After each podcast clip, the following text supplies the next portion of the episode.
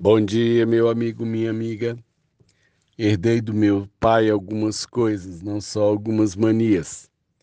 Meu pai colecionava tijolos. Não sei se já comentei isso com vocês. É, meu pai ajuntou tijolos de tamanhos diferentes, idades diferentes. Né? Temos entre, entre os que ele, que ele conquistou, ele tem um tijolo grande que ele trouxe de ouro preto em Minas Gerais.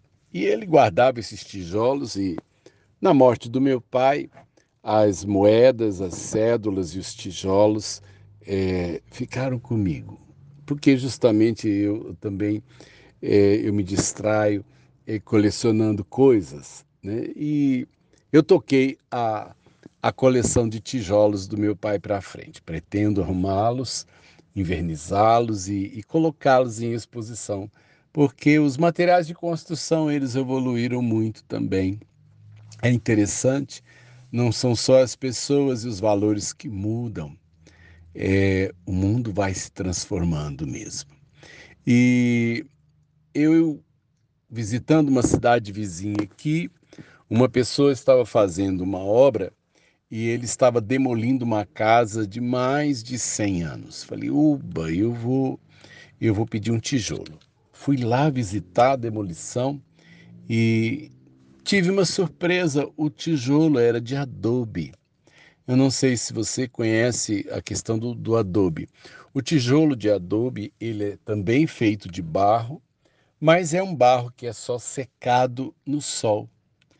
É, diferente do tijolo e da cerâmica normal, né, a telha, o tijolo furado que passa pela fornalha e ali eles são cozidos mesmo, eles são transformados num outro material. O adobe não. O adobe é apenas um barro que seca à luz do sol e ali se faz então as paredes eu trouxe, falei, ah, quer saber de uma coisa? Eu também vou trazer dois tijolos de adobe, eu vou colocá-los na coleção. Até mesmo para quem for um dia ver a minha coleção de tijolos, saiba a diferença entre um tijolo que passou pelo forno e um tijolo de adobe que só foi é, seco no sol. E esses dias eu, eu guardei esses, esses, esses tijolos de adobe assim um, num espaço em que eles ficaram um pouco no tempo. E para minha surpresa, eles estão se desmanchando. A chuva desse ano que caiu muito andou molhando os meus tijolos de adobe e eles estão se desfazendo. E então eu falei, ah, então acho que eu não vou ter como guardar uma amostra porque o tijolo de adobe não tem resistência.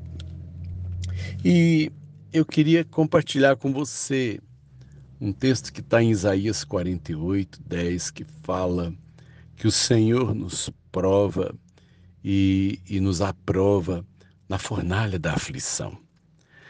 É, talvez você ache estranho é, essa expressão fornalha da aflição, como se Deus gostasse de nos passar pela aflição é, é, nesse processo, muitas vezes, de moldar nossa vida e nosso caráter.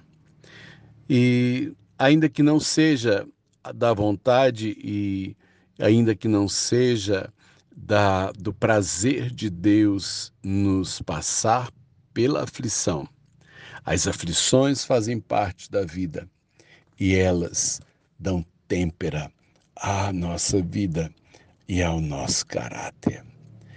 É, cada vez que nós atravessamos um tempo difícil, é como se a nossa vida, um barro frágil, passasse pela fornalha e, apesar de ser um tempo difícil, a fornalha da aflição nos dá têmpera resistência, experiência, e isso nos torna mais fortes para outros embates que virão no futuro.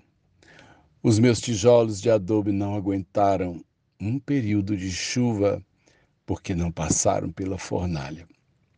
Olhe para minha vida e vejo quantas vezes eu fui cozido na fornalha, quantas vezes minhas lágrimas é, molharam mesmo a minha vida e quantas vezes eu tive que reerguer, recomeçar, quantas vezes eu precisei reordenar o coração e a mente. A fornalha nos dá têmpera. E ainda que não seja agradável, a fornalha da aflição é ela que nos prepara para resistirmos tudo aquilo que queira nos destruir. Deus sabe e Ele nunca permitirá que a gente seja afligido além das nossas forças. Deus cuida de nós. Sérgio de Oliveira Campos, pastor da Igreja Metodista Goiânia Leste, Graça e Paz.